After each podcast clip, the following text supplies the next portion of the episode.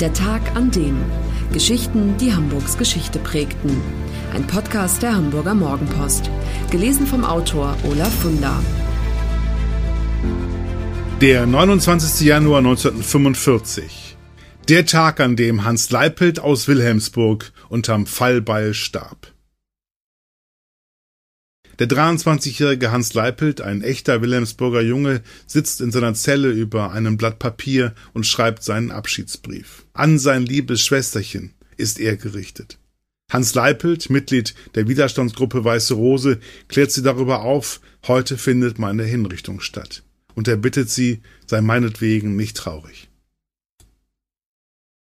Leipelt wird anschließend zum Scharfrichter gebracht. Der junge Mann, der mutig den Nazis die Stirn geboten hat, stirbt vor nunmehr 75 Jahren unter demselben Pfeilbeil, mit dem zuvor die Geschwister Scholl hingerichtet worden sind.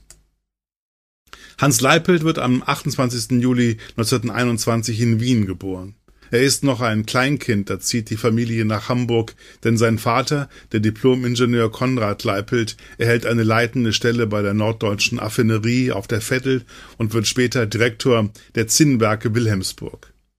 1925 wird in Hamburg Hans Schwester Maria geboren. Die Familie wohnt in einem Haus an der Kirchenallee, heute Mannesallee. Die Kinder besuchen die Wilhelmsburger Oberschule an der Rotenhäuser Straße, heute Stadtteilschule Wilhelmsburg. Die sogenannten Nürnberger Rassegesetze greifen ab 1935 tief in das Leben der Familie ein. Obwohl protestantisch erzogen, gilt Mutter Katharina Leipelt in den Augen der Nazis als Volljüdin, denn sie stammt aus jüdischem Elternhaus. Ihr einziger Schutz vor frühzeitiger Deportation ihr arischer Mann. Sohn Hans Leipelt, der wie seine Schwester in den Augen der Nazis ein Halbjude ist, nimmt ab 1939 am Polen und am Frankreich-Feldzug teil, wird für seine Verdienste 1940 mit dem Eisernen Kreuz ausgezeichnet. Doch bald nach dem Waffenstillstand mit Frankreich entlässt die Wehrmacht ihn unehrenhaft, weil er Jude ist.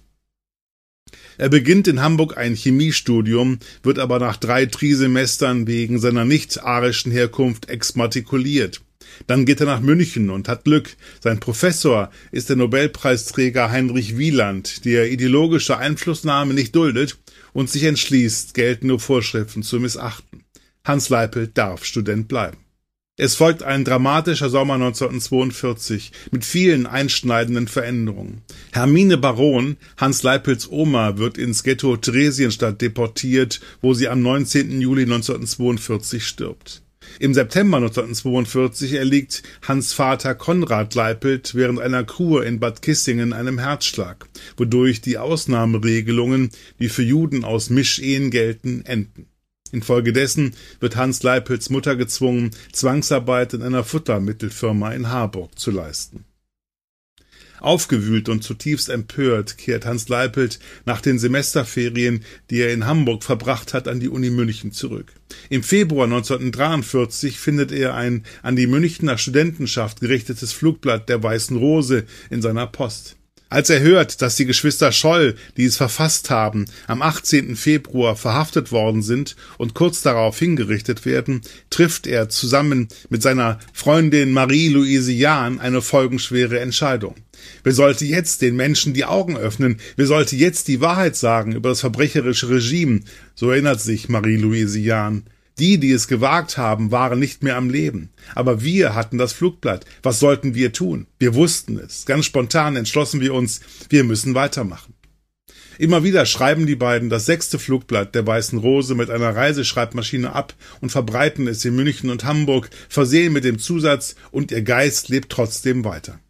Aber das reicht Hans Leipelt nicht. Er erwägt Sabotageakte, will auf die Lombardsbrücke über der Alster einen Sprengstoffanschlag verüben. Einen befreundeten Chemiestudenten bittet er dafür um Nitroglycerin.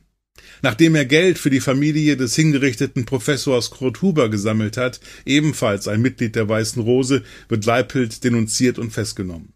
Am 13. Oktober 1943 verurteilt ihn der Zweite Senat des Volksgerichtshofs wegen Vorbereitung zum Hochverrat zum Tode. Kurz vor Kriegsende wird er hingerichtet. Im Abschiedsbrief an seine Schwester schreibt er Sei meinetwegen nicht traurig. Ich fühle im wahrsten Sinne göttliche Ruhe in mir und sterbe ohne Angst in der Hoffnung auf Gottes Vergebung. Auch dich bitte ich nun zum Schluss, du möchtest mir meine häufige Lieblosigkeit, meinen Egoismus, vor allem meinen maßlosen Mangel an Selbstbeherrschung vergeben, durch den ich auch dich ins Unglück gestürzt habe. Lebe wohl, mein liebes, dein dich liebender Bruder Hans. Hans Leipels Mutter, die von den Nazis inhaftiert wird, stirbt unter ungeklärten Umständen am 9. Dezember 1943 im Polizeigefängnis Fuhlsbüttel.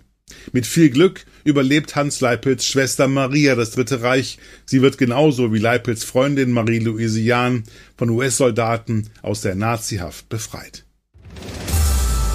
Das war der Tag an dem Geschichten, die Hamburgs Geschichte prägten.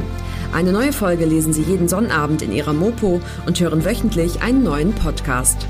Noch mehr Historisches aus Hamburg, wie zum Beispiel das Buch zu dieser Serie oder die Magazine Unser Hamburg, finden Sie auch online in unserem Mopo-Shop unter www.mopo-shop.de.